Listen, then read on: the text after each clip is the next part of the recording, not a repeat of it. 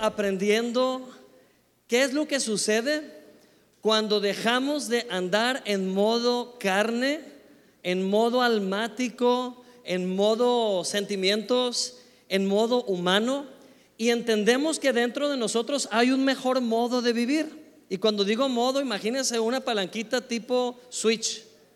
En modo carne terrenal para abajo, en modo divino, espiritual para arriba. Amén. Y esto, más allá que sonar a pretensión, es una realidad. Todo hijo de Dios tiene un cuerpo físico, sí, y si no lo tuviera, qué miedo, ¿verdad? Qué bueno que tenemos un cuerpo físico, porque necesitamos dónde poner el alma, y el alma necesita un cuerpo. Amén. El cuerpo hace lo que el alma quiere. Si yo tengo hambre, mi alma sufre y mi cuerpo actúa para quitar ese sufrimiento, ¿verdad? Pero hay una parte muy importante, una tercera parte, y lo hemos dicho muchas veces, que se llama ¿qué? Espíritu. Amén. O sea, usted no solamente es cuerpo y no solamente es alma, usted también es qué? Espíritu. ¿Y sabe que el espíritu es superior al alma? El espíritu es superior al cuerpo. Cuando una persona fallece, deja el cuerpo y deja el alma, pero el espíritu regresa de donde vino. Amén. Y el espíritu nunca muere, es eterno. En Cristo es eterno. Gloria a Dios. Así que en esta iglesia vamos a poner más enfoque, más énfasis en las cosas del espíritu, porque nadie nos va a enseñar a vivir en el espíritu. Ve a la Rosa de Guadalupe y le va a enseñar a andar en el alma todo el tiempo, ¿sí? Póngase a leer la página roja de los periódicos y va a andar toda la semana en modo que alma, preocupado por la inseguridad, ay, qué miedo, ¿verdad? Hablando de cosas terroríficas todo el tiempo. Pero ponga su enfoque en el espíritu y eso sobrepasa todas las cosas. Amén. Por eso puede haber crisis, puede haber dificultades, incluso puede haber temas difíciles dentro de nuestra casa, pero en nuestro espíritu hay paz. En nuestro espíritu hay gozo. En nuestro espíritu hay seguridad. Amén. Contagie el alma de lo que sabe en el espíritu.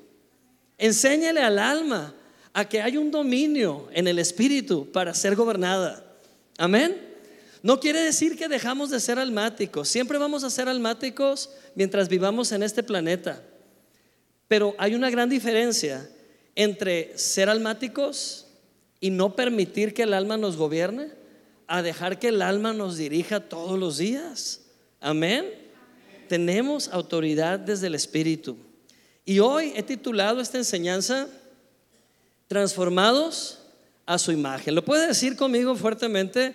Transformados a su imagen. Amén. Y vamos a leer 2 de Corintios 3, 18, que dice de la siguiente manera. Todos al mismo tiempo, por favor. Dice, por tanto, todos nosotros mirando a cara descubierta, como en un espejo, la gloria del Señor, ¿qué pasa? Somos transformados de gloria en gloria en la misma imagen, como por el Espíritu del Señor. Amén. Me llamó mucho la atención que Mafer, cuando empezó a dirigir la alabanza, se refirió a esta verdad. Y hablaba ella de que el velo nos fue quitado. Amén. En el Antiguo Testamento, lo mejor de Dios estaba detrás de un velo. ¿Qué era lo mejor de Dios? Su presencia. El arca del pacto simbolizaba la presencia de Dios. ¿Y dónde estaba el arca del pacto? Fuera de la vista de los humanos. ¿Quién era el único que podía entrar a esa zona íntima VIP? El sumo sacerdote. Pero ¿qué hizo Jesús cuando fue a la cruz? ¿Qué fue lo primero que declaró cuando pagó el precio en la cruz? Él gritó, consumado es, dígalo conmigo, consumado es, o sea, ya terminé, ya cumplí la tarea, ya cumplí mi misión. ¿Y cuál fue la primera señal de que todo fue consumado? El velo del templo se rasgó de esquina a esquina, de arriba a abajo. Amén. ¿Sabes qué significa esto? Ninguna tela se rompe de manera diagonal. Usted va a la parisina por un metro de tela y las mujeres nos sorprenden con la habilidad de, pero la cortan en línea recta, ¿no? Me impresionaría mucho que alguna de ellas partiera la tela de esquina a esquina. No se puede. Pero Dios hace lo que el hombre no puede hacer. Y si el velo del templo se rasgó de esquina a esquina, Esto significa que Él abrió acceso para ti y para mí, para que lo que antes era oculto hoy te sea revelado en el nombre de Jesús, para que ya no vivas de misterio en misterio, sino de revelación en revelación en Cristo Jesús. Amén. No nos jactamos del conocimiento, es un don de Dios. Lo que tú llegas a entender y saber es revelación de Dios. Aquí lo que tú sabes no es fruto de que, ay, es que somos bien estudiosos en gracia sin fin. ¿En qué nivel vas de estudio? No, pues ya voy en el 10. Wow, respételo, adórenlo un poquito, ¿va? No, ¿sabes qué? Los discípulos de Jesús eran personas, así lo dice la Biblia, del vulgo, gente ordinaria, gente con profesiones bien simples, bien sencillas. Vemos a un Pedro pescador, no estoy demeritando el oficio de pescador, pero a lo mejor Pedro no estudió nada. Y véanlo lo que Pedro hizo después de recibir el poder del Espíritu Santo. Le predicó a las multitudes y en un solo día tres mil personas se unieron a la iglesia. Qué tremendo. Eso significa que no es tu capacidad. Nadie aquí puede excusarse y decir, es que yo quisiera ayudar, pero no estoy preparado. Dios no llama a los preparados, Dios prepara a los llamados. Amén. Y si no te sientes capacitado, no te preocupes. Dios capacita a los que llama. Y Dios te llama el día de hoy. Amén. Dios te está llamando para que des un paso de lo ordinario a lo extraordinario. Si tú quieres vivir una vida ordinaria, bienvenido al club de la mayoría. Bienvenido a la normalidad. Bienvenido a una vida estancada, una vida frustrante, una vida en la que no hayas la puerta, ¿Cuántos han escuchado esos clichés? Es que ya no hallo la puerta. Sí, por todos lados, ¿verdad? Pero tú tienes dentro de ti un poder que lo estás desaprovechando. Hoy necesitas abrazar ese llamado de Dios y dar un paso a una vida extraordinaria. En el nombre de Jesús. Caminar sobre las aguas en el nombre de Jesús. Hacer pescas milagrosas en el nombre de Jesús. Amén. ¿Estamos juntos en esto? ¿Estamos en el mismo barco el día de hoy? Gloria a Dios. Así que mirando que cara descubierta, a cara descubierta, ¿qué velo necesita ser quitado de tus ojos? Decía Mafer que cuando dejamos que el alma nos domine es un gran velo. Si tú procesas todo lo que vives a través de tus emociones, te pueden pasar cosas muy buenas y no las aprecias. Tus hijos pueden estar experimentando cosas buenas y estás renegando porque estás aferrado a que sea perfecto y no estás celebrando los cambios que Dios está haciendo. Dios te está bendiciendo y proveyendo y no lo ves porque estás enfocado en un ideal, estás idealizando tu futuro. He escuchado creyentes decir, Señor, hasta que tú me proveas un marido, por ejemplo, hasta que tú me proveas el trabajo que he soñado, hasta que tú me suplas un carro, hasta que tú me suplas una casa, hasta que tú cambies esta chamaca rebelde, hasta entonces voy a ser feliz. Ese modo que es, modo almático, ordinario. Pero cuando el velo te es quitado y ya no dejas que el alma te esté nublando la vista ni la visión, tú recibes una visión de victoria. Amén. Tú recibes una visión de victoria de parte de Dios. ¿Cuántos necesitan una visión de victoria en sus vidas en este momento? ¿Cuántos necesitan dejar ya de vivir en el modo ordinario que todo mundo vive y comenzar a ver ese Dios sobrenatural actuar en tu vida? ¿Qué diferencia hay entre una persona que ve a Dios actuar a diario en lo sobrenatural y otra que no? Que Dios hace acepción de personas. Que Dios dice, tú sí, tú no. Tú me caes gordo, vete para allá. Tú me caes bien, vete para acá. No. Dios no hace acepción de personas. Amén. Él nos ama. Él quiere una relación contigo. Pero la pregunta seria aquí es, ¿quieres tú una relación con Él? ¿Quieres tú relacionarte con un Dios sobrenatural? ¿Está siendo Dios tu todo o tu pastilla paracetamol, paracetamol de los domingos? Dios no quiere ser tu solución dominical. Dios no quiere ser la palanca de rompas en caso de incendios o el martillo de rompas en caso de incendios. Dios no es bombero. Él no se dedica a correr a pagar tu emergencia y aún así lo hace porque te ama. Amén. Pero ¿qué tal si estableces una relación de amor con Dios diaria? No cada vez que te apriete la chancla, diaria. Amén. Cuánta elegancia la del pastor, ¿verdad? Te apriete la chancla, saco el tapón, perdón, pero estoy siendo muy coloquial. Lo que quiero que entendamos es que tú ya no puedes vivir con un velo almático en tu vida. Ya no, ya, ya, ya eso ya pasó. Hoy necesitamos vivir con el rostro descubierto, viendo cara a cara al Señor. Amén. Hoy necesitamos ver el rostro de Dios porque eso es lo único que nos transforma. ¿Cuántos han intentado cambiar un hábito en sus fuerzas alguna vez? Uf, si yo escribiera libros de los cambios de hábitos que he intentado hacer en mis fuerzas, ya me hubiera hecho millonario. Ya hubiera escrito un montón de bestsellers de cómo no hacerlo, ¿verdad? Es que no se puede cambiar desde el alma. Podemos intentar cambiar, pero va a ser una actuación. El verdadero cambio lo hace el mismo Espíritu Santo que está dentro de ti cuando te es revelado. Cuando la verdad te es revelada y la abrazas.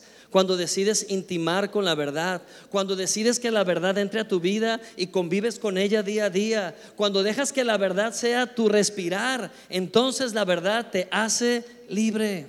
Conocer la verdad te hace libre. Amén. Y quiero hacer una enorme comparación entre dos palabras muy parecidas, pero la diferencia la hace el prefijo. Y las palabras son transformados, diga conmigo, y deformados. Deformados. ¿Se da cuenta que el prefijo hace la diferencia? Transformados o deformados. El prefijo de lo que hace es reducirle el valor a las cosas. ¿Se ha dado cuenta? Por ejemplo, eficiente, agréguele de y en qué se convierte? En deficiente. Construido, agréguele el, prefijo de y es deconstruido, desbaratado. ¿Me comprende? Transformado. El prefijo de lo convierte en deformado, caótico. Si nosotros vivimos por las emociones, vivimos deformándonos cada día. Lo repito, si tú procesas todo a través de lo que sientes, te estás deformando. No te estás transformando, te estás deformando. le, decía a Perla el otro día, me gustaría que el siguiente proyecto de la iglesia sea poner ahí en la entrada una de estas cajas de fotografías instantáneas que ponen en las fiestas. ¿Sí saben de cuáles hablo? Y que cada persona que viene por primera vez se tome una foto ahí y la guarde en su cartera y le escriba con un Sharpie, primer día de aceptar a Cristo y al finalizar el año se tome una segunda foto y vea la diferencia. A lo mejor piensas, no, pues va a ser una gran diferencia, pero tal vez sea una gran diferencia no para bien. ¿Sabes por qué? Porque el primer día que aceptamos a Cristo, todo es nuevo. Es como que, wow, yo no sabía que, que, yo podía reinar con Cristo, yo no sabía que Dios me ama tanto, yo no sabía que Dios puede sanar al enfermo, que Dios puede proveerme. El problema es que empezamos a hacer de la vida cristiana una religión. Señoras y señores, esta no es una misa. Amén. Esta no es una misa. Amén. Gloria a Dios. Escuchar la palabra es vida. Dios no quiere una religión para ti, Dios quiere una relación de amor. Y si lo que tú haces al salir por esa puerta el día de hoy es empezar a hablar más con Dios, y empezar a expresar más tu corazón con Dios y recibir de Dios felicidades. Has dejado atrás una religión y vas a empezar a vivir una relación. Y sabes que la foto al final del año será gloriosa. La foto al final del año será muy diferente a la del principio, pero para bien. Gloria a Dios. Dios transforma vidas. Pero ¿sabes que Dios no las transforma obligatoriamente? ¿Sabes que Dios no dice, ay Marcelo, llegaste a la iglesia, te voy a cambiar, vas a ver, ¿para qué veniste? No, no es un castigo. Dios te transforma si tú cooperas. Dios te transforma si tú dices, sí Señor, yo quiero Señor, estoy dispuesto Señor, aquí estoy Señor, heme aquí Señor. Amén. Hay muchos de ustedes que a mí me inspiran todos los días. Hay personas aquí que están bien preparadas, bien preparadas en la vida, o sea, allá afuera, en el tema académico, esas personas son súper, wow, respetadas.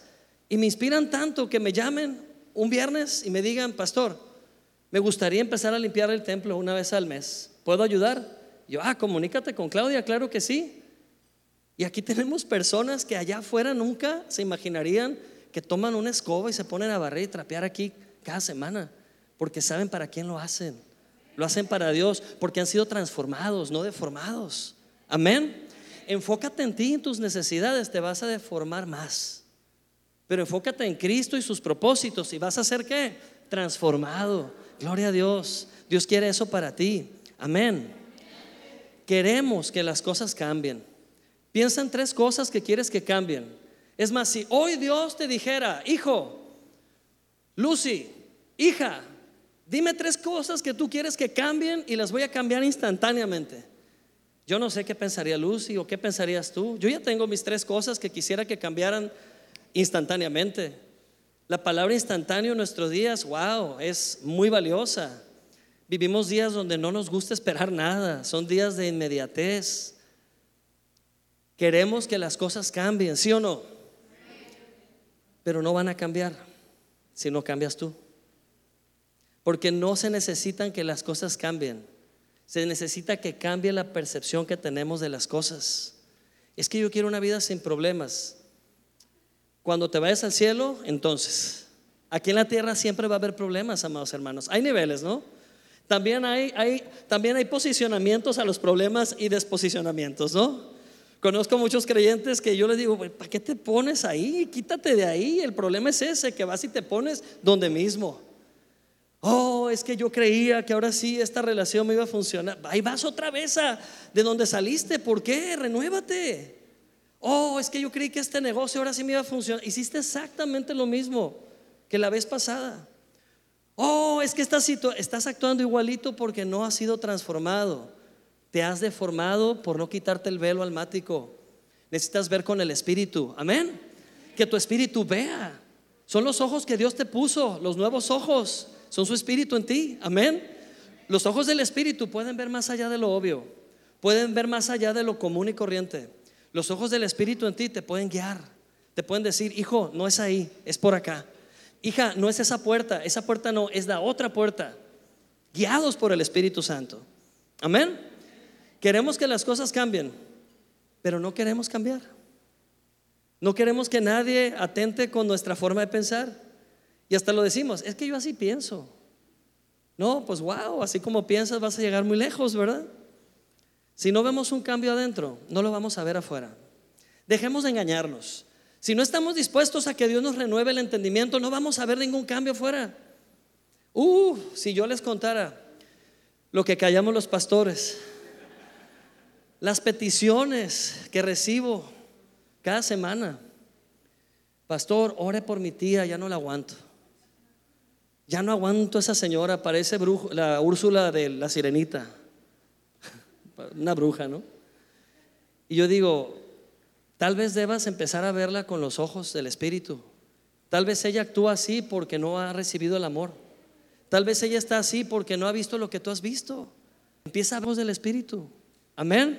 Haz ese cambio, deja que Dios haga ese cambio en ti. Sé transformado. ¿Saben?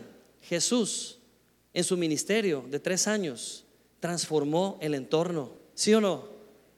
A donde Él se paraba las cosas cambiaban. Él llegaba a un lugar donde había una persona que había fallecido y la resucitaba. Él iba a un lugar donde estaba un hombre eh, lisiado y lo levantaba y salía caminando cargando su camilla. Él iba donde estaba una persona eh, enferma de flujo de sangre y esa persona con tocarlo sanaba. Donde él estaba había provisión. Amén. Estaban 20 mil personas hambrientas y fue suficiente el lonche de un niñito para alimentar a más de 20 mil personas. Porque donde Jesús está las cosas se multiplican y cambian. Pero ¿de dónde sacaba Jesús esa fuente de poder transformacional? Ah, pues es que era Dios. No, digo, sí, es Dios, pero Él también vivió sujeto a la humanidad. Él se sometió a las mismas debilidades que tú tienes. ¿Te enojas tú a veces? O mejor dicho, ¿no te enojas a veces? Nos enojamos todo el tiempo.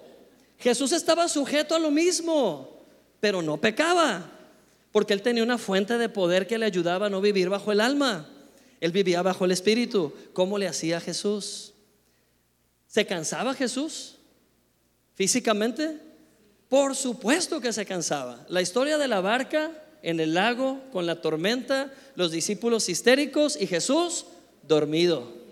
Venía cansado, mi amigo, de tantos días de caminar. Tenía un cuerpo físico sujeto a lo mismo, a lo que tú y yo estamos sujetos, a los horarios, a la comida. Pero no dejaba que estas cosas lo dominaran. ¿Cómo le hacía? ¿Quieren saber la clave? Digo, porque Jesús dijo que tú, sí, tú, al que estoy señalando, tú harías cosas mayores que Él. ¿Sería mentira? ¿Sería una exageración lo que dijo Jesús? Es la verdad. Jesús dijo, tú harás cosas mayores que yo. Pero sigue la clave.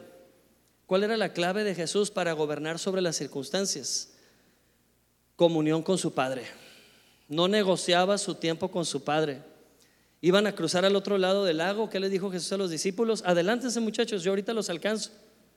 Oye, Señor, pero ¿en qué te vas a venir? ¿Traes un, jet ski o algo para alcanzarnos en el lago? No, ahorita yo veo cómo le hago. ¿Quién necesita un jet ski si puede caminar sobre el agua después de estar con Dios? Amén. Ellos se adelantaron en la barca y al rato Jesús les pasó por un lado caminando sobre el mar, bien casual, y ellos, ah, un fantasma. Y era Jesús. ¿Y Pedro qué dijo? Ay, Pedro. ¿Cuántos Pedros hay aquí? Yo quiero ir donde tú estás, Señor. No saben ni lo que estás pidiendo, ¿verdad? Pero la misericordia de Dios, ¿no? Ven, Pedro, está bien, para que experimentes lo que yo estoy viviendo. Es que yo quiero ir donde tú estás. ¿Tú crees que puedas venir? Sí, vente. Y ahí va Pedro bajándose de la barca y empezó a caminar sobre el agua hacia Jesús. Ahí va caminando. Y en el momento que Pedro se puso racional, en el momento que Pedro se puso emocional, en el momento que Pedro bajó el switch de modo espíritu a modo carne, físico, terrenal, se hundió. ¡Ay, me estoy ahogando, Señor! Y Jesús fue al rescate de él y lo levantó de nuevo. ¿Por qué dudaste? Ahí está la clave. La fe en Cristo es la solución, amados hermanos. Pero la fe en Cristo necesita ser fortalecida en la palabra. No es en tu buen ánimo, no es en tu positivismo.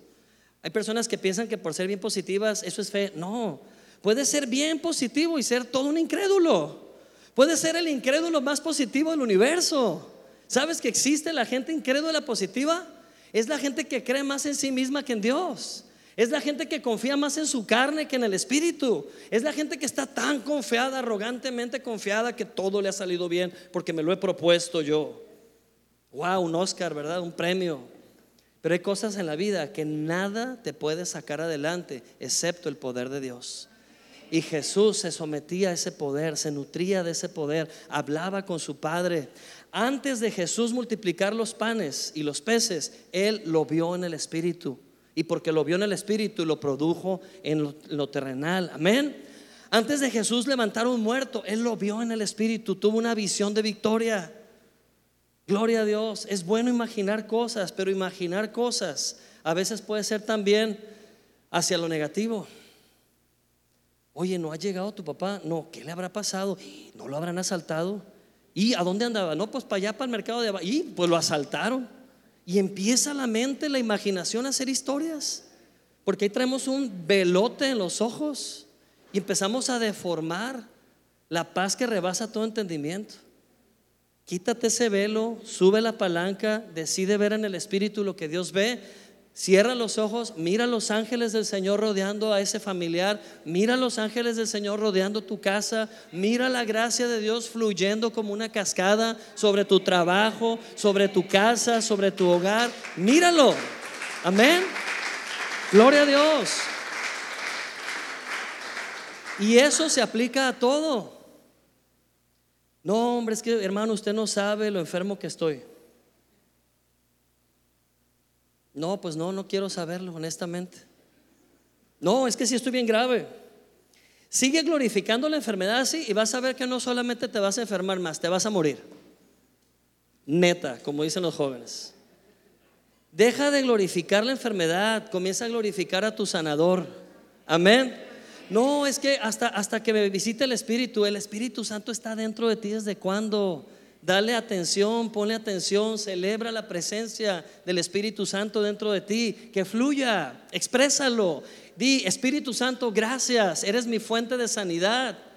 Ay, pero espérate, me está doliendo la cabeza, deja buscar un paracetamol y ahorita te atiendo. No, para esos hábitos, son humanos, son carnales, no te veles los ojos. Celebra la vida que hay en ti, celebra la sanidad que ya te fue dada. ¿Sabes de dónde va a venir la sanidad cuando pidas sanidad?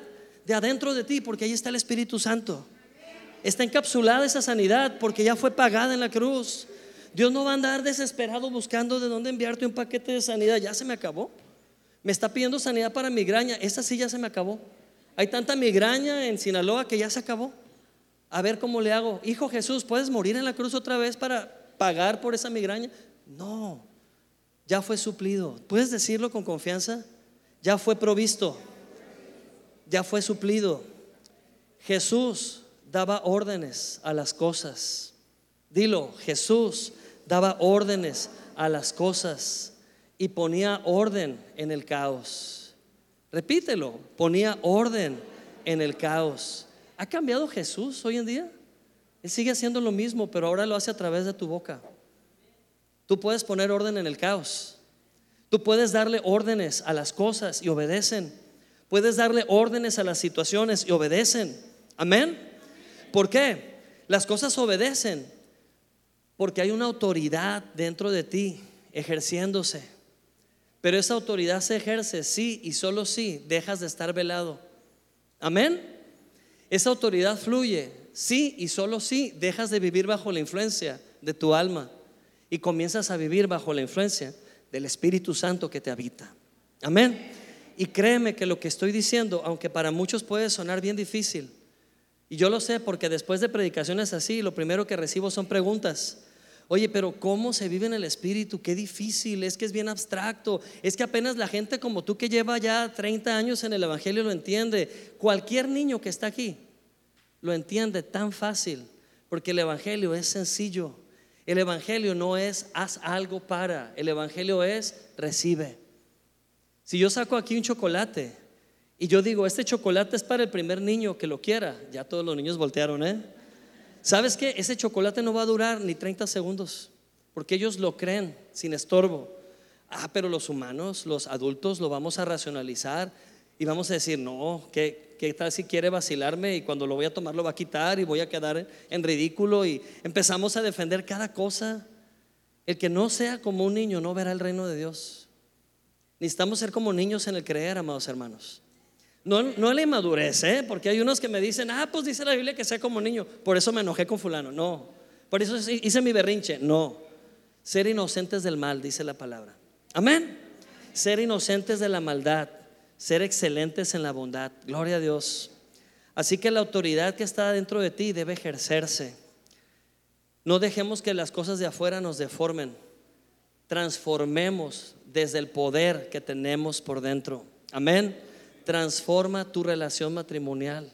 Es que estoy orando para que Dios transforme mi matrimonio. Ya no le pidas a Dios que transforme tu matrimonio. Ya te dio el poder, ya te dio el amor, ya te dio el fruto del Espíritu, ya te dio autoridad, ya te dio tantas cosas. ¿Qué pides que Dios transforme tu matrimonio? Transfórmalo tú, tomando lo que Dios ya te dio.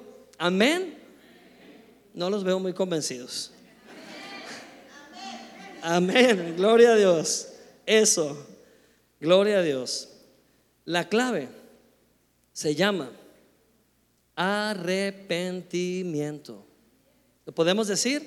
Arrepentimiento. Y yo sé que esta palabra puede ser tan ambigua como la típica frase de el vaso está medio lleno, medio vacío. Y los que somos tacaños, medio vacío. Y los que somos así muy impetuosos, está muy lleno. ¿Sabes qué? La palabra arrepentimiento, dependiendo de nuestras historias, lo traducimos como autocastigo. No, es que tienes que llevar una vida de arrepentimiento. ¿Y cómo es eso? Pues doliéndote por tus pecados todo el tiempo, doliéndote por tus... Eso no es arrepentimiento. Puedes estar practicando ese falso arrepentimiento y no hace nada en tu vida más que condenarte más, atorarte más en el mismo ciclo de culpa y condenación. El Dios que hemos experimentado no es un Dios que se lleva todo el día culpándonos de nuestros errores pasados. Es un Dios que nos libera del pasado y nos da un futuro glorioso lleno de esperanza. Amén. Entonces, ¿cómo es el arrepentimiento cuando estamos en un nuevo pacto establecidos?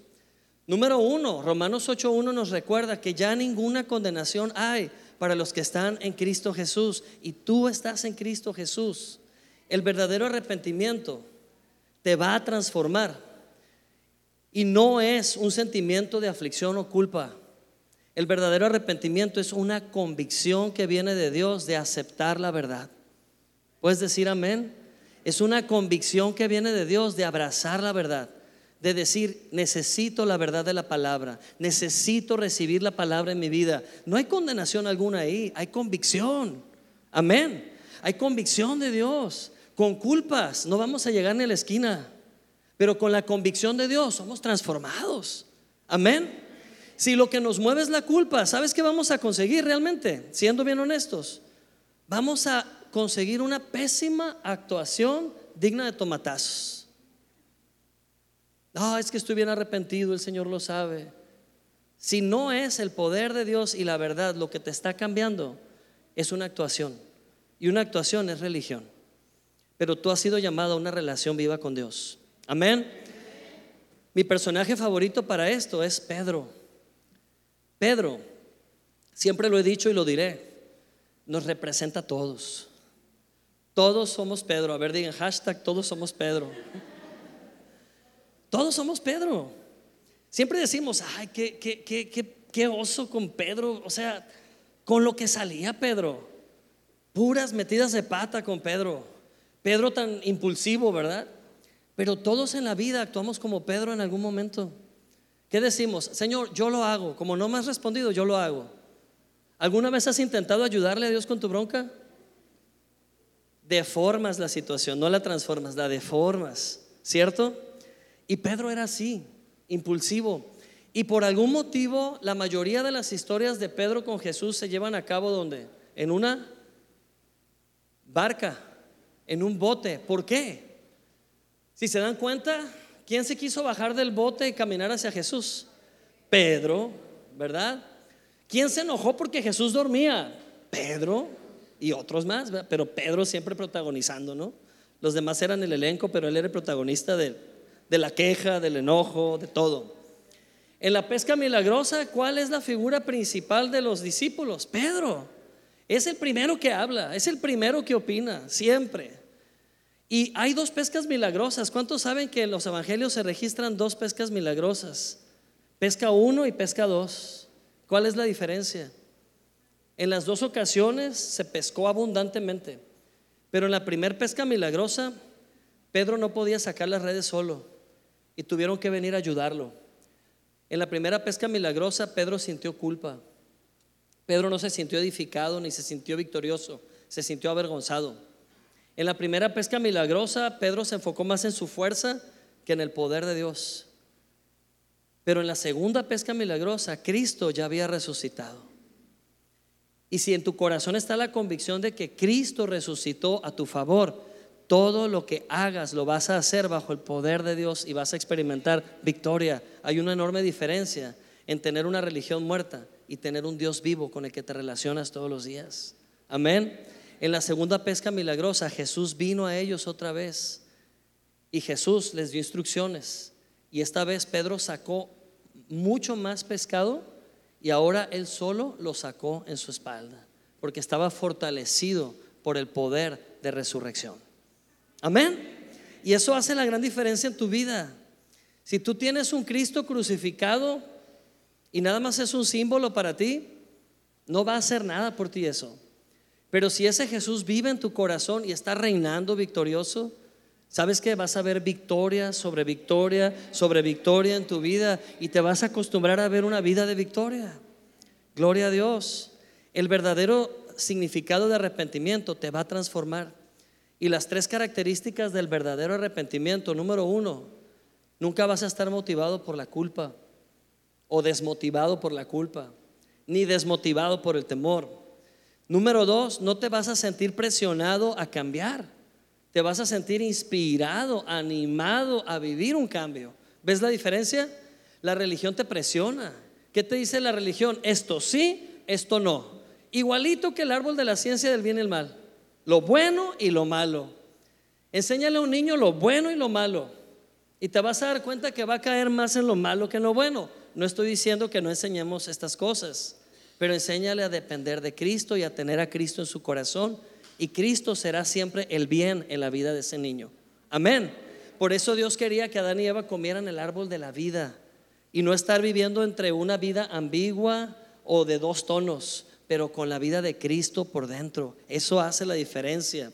No te vas a sentir presionado, sino inspirado con el verdadero arrepentimiento. Y también el fin del arrepentimiento en Cristo es la restauración, recibir lo mejor de Dios. Y lo mejor de Dios es Cristo en tu vida, conectado a Cristo. Amén. Entonces Pedro vivió un cambio completo en su identidad. De ser ese Pedro confiado en sí mismo, de ser ese Pedro imprudente que siempre peleaba la razón, de ser ese Pedro que primero hacía y después reflexionaba lo que hizo, ahora se convirtió en un hombre de autoridad, un hombre de visión espiritual, un hombre dependiente de la gracia, un hombre que ya no presumía sus capacidades, Ahora él confiaba en el poder que viene de lo alto, el poder del Espíritu Santo. Amén. Créeme que hace la enorme diferencia. ¿Qué es lo que te gobierna? Si, si lo que te gobierna es lo que sientes, estás dejando que tu vida se vaya a un precipicio. Pero si lo que te gobierna es Cristo y su palabra, el cielo y la tierra ¿qué? pasarán. Pero mi palabra no pasará, es eterna y es una fuente segura, estable. Amén. Gloria a Dios. Así que, amados hermanos, Jesús dijo en Juan 15:5 y lo leemos fuerte, yo soy la vid y ustedes las ramas. El que permanece en mí y yo en él, este lleva mucho fruto, pero separados de mí nada pueden hacer. Amén. ¿Qué es permanecer en Dios? Algunas mentes aquí dicen, pues no dejar de congregarte, por eso te va mal porque dejas de congregar, ah, ya volviste al arrepentimiento religioso de culpar. El verdadero arrepentimiento no culpa, no presiona, no condena. Amén, pastor. Muy bien. Amén. No condena, no culpa. Entonces, ¿qué es permanecer? Permanecer es nunca descuidarte del hábito de recibir el amor de Dios cada mañana. Lo repetimos, no descuidarte de recibir el amor y la gracia de Dios cada día. Cada día. ¿Cuántos toman agua cada día? ¿Qué pasa si no tomas agua tres días? Te mueres. Puedes dejar de comer, pero de tomar agua, somos 70% agua, dicen por ahí, ¿no? Necesitamos el agua y la palabra es el agua viva. El amor de Dios es agua que sacia depender de ese amor a diario. Amén. El que permanece en mí y yo en él lleva mucho fruto. ¿Qué frutos? Vivir victoriosos, vivir sanos, recibir de Dios, manifestar milagros en el nombre de Jesús. Amada iglesia, vamos a ver días de muchos milagros. De verdad. Porque la incredulidad se tiene que ir. Porque el depender de la carne se tiene que ir. Porque el vivir con un velo en los ojos, eso ya no va con nosotros, amados hermanos. Ya, ya dejemos de hablar de lo de, kinder. Ya estamos en, en posgrado, hermanos. ¿En qué sentido? Ya no estamos en la ley. La ley ya fue cumplida desde cuándo. Ahora estamos bajo la gracia de Dios, bajo el nuevo pacto. Ya no somos niños esperando a que el testador abra la herencia y crecer para poder usarla. Ya somos adultos y ya se nos ha dado una herencia. Hay que empezar a usarla. Amén. Esa es la diferencia, amados hermanos. El mundo, y yo sé que me van a ver feo cuando diga esto, pero el mundo está siendo sacudido como nunca antes en la historia el mundo es como un árbol que está siendo sacudido así, miren, por una tormenta y no sé, no sé cómo llamarle esa tormenta, pero el mundo está siendo sacudido todos los días. Muchas cosas que considerábamos seguras hace años, hoy ya no están. ¿Te has dado cuenta? Muchos programas que a lo mejor eran benéficos ya no existen. Muchos sistemas, la forma en que se hacían las cosas antes, que nos resultaban cómodas, hasta seguras, ya no están. Y el hombre, confiando en el hombre, se está cayendo por un hoyo. Pero bendito aquel que su confianza está puesta en Cristo Jesús. Porque no importa la sacudida, vas a terminar de pie al final. Y si algo se te cayó, no lo necesitabas. Amén. Si se te cayó un mal hábito con la sacudida, gloria a Dios. Porque lo que queda es lo que debe quedarse hasta el final. Es lo que produce el Espíritu. Lo que produzca tu carne se va a ir. Nadie está exento de esta sacudida, amados hermanos. Es global. Nadie está exento. Me pongo a imaginar a esa gente en Hawái lo que les pasó. Que las casas se quemaban solas. Qué tremendo. Pero algunas casas no se quemaron, ¿no? Algunas no. Pero la mayoría sí. Pobre gente. Si no tenían a Cristo, ¿de dónde agarrarse? Obviamente el enemigo era invisible, pero era real. Y no tenemos que pasar por lo que pasaron los hawaianos o los de Maui. Todos los días están pasando cosas inesperadas. Pero el que permanece en mí, dice el Señor, ese lleva mucho fruto. Amén. Permanece en su amor. Gloria a Dios. Amén. Al final va a quedar la verdadera seguridad y es tu identidad en Cristo Jesús. Romanos 12:2 y yo sé que es el texto más leído en Gracias sin fin. Lo predicamos por lo menos cada tres enseñanzas. Pero qué importante es memorizarlo. Y dice, no se conformen a este mundo, más bien transfórmense por la renovación de su entendimiento, de modo que comprueben que cuál sea la voluntad de Dios. ¿Cómo es la voluntad de Dios? Buena, agradable y perfecta. Amén. La voluntad de Dios es buena, agradable y perfecta. Si tú estás acusando a Dios de no ponerte atención, tú no estás hablando de la voluntad de Dios. Tú estás hablando de lo que tu alma siente. Pero Dios es bueno contigo. Lo veas o no, es bueno contigo. Su voluntad es agradable contigo. Ay, pues no has visto lo que me ha pasado. Dios no te lo mandó. Hay muchas cosas que tú has producido, yo también. Hay muchas cosas que nuestra terquedad humana y nuestro ego producen. ¿Y a quién le echamos la culpa? Pues a quién más, ¿verdad? A que no se queja, a Dios. Pero Dios no quiere el mal para ti. Dios quiere el bien para ti.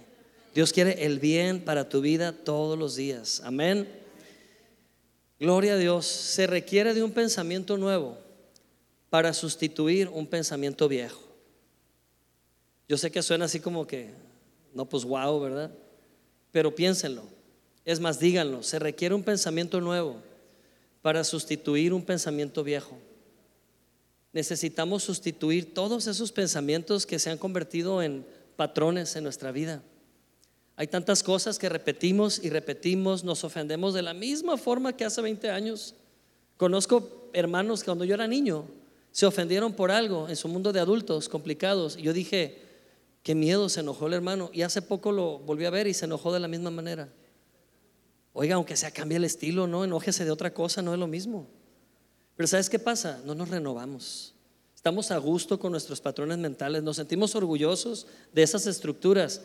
Dios quiere derribarlas. Y toda esa sacudida que hay, gloria a Dios, y esas estructuras se van y aprendes a amar, y aprendes a perdonar, y aprendes a verte como Dios te ve y aprendes a descansar en Dios como nunca antes has descansado. Amén. Vienen días donde tu única seguridad tiene que ser Cristo. Todo puede fallar menos Cristo. Amén. Relaciónate tanto con Él como puedas porque esa será tu única seguridad y mi única seguridad. A lo mejor va a llegar el día en que vas a buscar otro humano que siempre te ayudó escuchándote, ya no va a estar. Ya no va a estar. Y tu mundo no se puede venir abajo porque alguien ya no esté. Tu mundo tiene que seguir adelante porque Cristo está contigo. Él está en tu barca. Amén. Él está en tu barca. Vamos al otro lado del lago, dijo Jesús. Gloria a Dios. Así que, amados hermanos, renovemos nuestro entendimiento. Se requiere una verdad para reemplazar una mentira. Es que yo no sé si Dios me ame. Esa es una mentira de Satanás. Sácala de tu vida y sustitúyala por una verdad. ¿Qué verdad? Dios me ama incondicionalmente. No, es que yo no sé si Dios tenga buenos planes para mi vida en el futuro. Esa es una mentira de Satanás. Dios no planea tus tragedias. Dice la palabra en Jeremías 29, 11, yo sé los planes que tengo de, para ti. ¿Son planes de qué? De bien, no de mal. Toma esa verdad y sustituye esa mentira por esta verdad. De aquí en adelante empieza a cambiar esos fusibles quemados que traes en tu carro. Por eso traes el carro como discoteca por todos lados prendiendo focos, ¿verdad? Un montón de fusibles. Yo lo digo por mí. Lo digo por mí voy manejando y se me prenden las intermitentes solas y todo. Traigo fusibles quemados. Necesitamos quitar fusibles quemados, amados hermanos. Sustituir las mentiras por la verdad de la palabra de Dios. Amén. Habrá creyentes que digan, más vale viejo conocido que nuevo por conocer.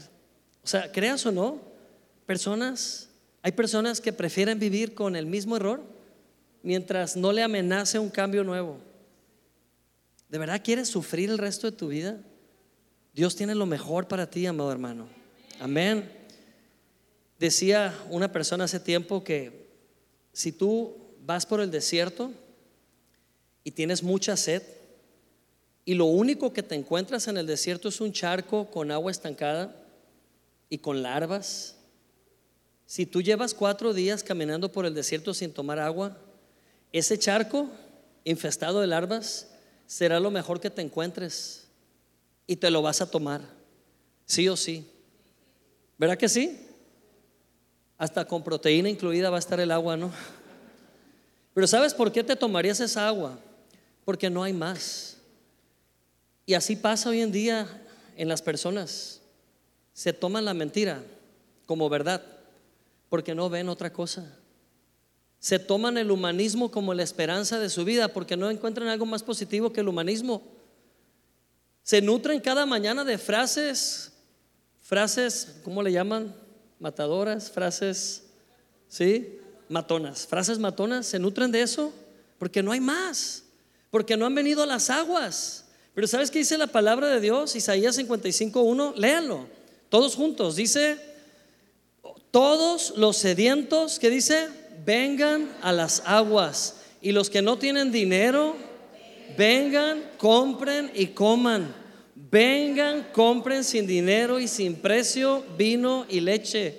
¿Por qué gastan el dinero en lo que no es pan y su trabajo en lo que no satisface? El Padre te está diciendo, ¿tienes sed? Deja de tomar charcos llenos de larvas y ven a las aguas que sanan. La palabra de Dios es agua viva es agua que te limpia, es agua que te renueva. Cierra tus ojos y coloca tus manos en, posesión de, posición de recibir de Dios. Por fe. No es algo mágico hacer esto. Es confianza. Si tú crees que hoy recibes, es porque estás dispuesto a creerlo. Estás dispuesto a que cualquier pensamiento de engaño o mentira se vaya de una vez por todas de tu vida. Quiero hablar a las personas que han vivido con una baja autoestima la mayor parte de su vida. El Espíritu Santo quiere tratar con eso. No es tu culpa, pero sí es tu responsabilidad. Tú no escogiste que te trataran así desde la infancia y que te formaran esos patrones accidentados. Pero hoy tienes la verdad frente a tus ojos y la verdad te está confrontando a dejar esos viejos patrones de baja autoestima. Tal vez has tratado de ocultar la baja autoestima con una falsa seguridad, pero al final siempre todo se cae. ¿Por qué mejor no entregas estas cosas y las consideras como basura y te liberas de una vez por todas y haces espacio en tu vida para que la seguridad de Cristo te habite, para que la gracia de Cristo te inunde. No me importa qué edad tengas. Puede que pienses, esto es inútil, ya he vivido así toda mi vida, me queda poco por vivir. Pues el tiempo que te quede por vivir, que sea glorioso. El tiempo que te quede por vivir, que sea en Cristo, bendecido en abundancia. Deja ya de depender de tus fuerzas y de querer demostrar algo. No tienes que demostrar nada. El Señor te ama, él te ha creado. Solo suelta estas cosas y di por fe, yo recibo de Dios toda mi seguridad. Él es la fuente de toda mi seguridad. Hoy recibo del Espíritu una visión de victoria. Hoy aprendo a mirarme, a proyectar en mi interior una imagen de mí glorificado en Cristo, bendecido en Cristo. Me puedo ver siendo levantado por Dios en esa área donde estaba, estuve derrotado todo el tiempo. Me puedo ver victorioso, me puedo ver gozoso, bendiciendo, levantando a otros. Ya no víctima de las circunstancias, pero reinando con Cristo. Gracias Señor. El Espíritu Santo quiere confrontarte esa parte en la que has aprendido a convivir tanto con las enfermedades humanas que hasta las quieres y hasta las aprecias. Estás apreciando muerte. La enfermedad es muerte lenta. Pero hoy tú puedes sacar de tu vida esa mentira y decirle, enfermedad, ya no tienes espacio en mi vida, ni un día más. No en vano murió mi Señor Jesucristo. Él lo dio todo en la cruz para darme vida, para darme sanidad. Por sus llagas ya fui sano, lo puedes decir con confianza. Por sus llagas ya fui sanado, ya fui curado. Cristo Jesús ha hecho la obra a mi favor. Así que hoy me conecto a esta verdad, hoy la hago mía y hoy me declaro sano por siempre en el nombre de Jesús. Hoy decido que la palabra sea mi medicina. El Espíritu Santo está bautizando a algunos de ustedes conforme a la disposición que tienen. Recibe el bautismo en el Espíritu Santo. No necesitamos pasar nadie al frente. Si sientes ese peso en tu cuerpo, no tengas miedo. Es el poder que te habita, pero ahora se manifiesta bautizándote. Tú tienes al Espíritu Santo, pero ahora el Espíritu Santo te tiene a ti. Ahora el Espíritu Santo te tiene a ti. Fuera velo, fuera velos del alma ojos abiertos. Tu espíritu ahora ve lo que Dios ve. Habla lo que ves en el espíritu. Habla victoria sobre tus hijos. Habla victoria sobre tus finanzas. Habla victoria sobre tu casa, sobre tu matrimonio. Aleluya. Gracias Dios. Gracias Señor. Sigue adorando al Señor. Vamos a adorar al Señor y en este momento puedes orar, puedes expresarte con Dios, puedes seguir recibiendo de Dios.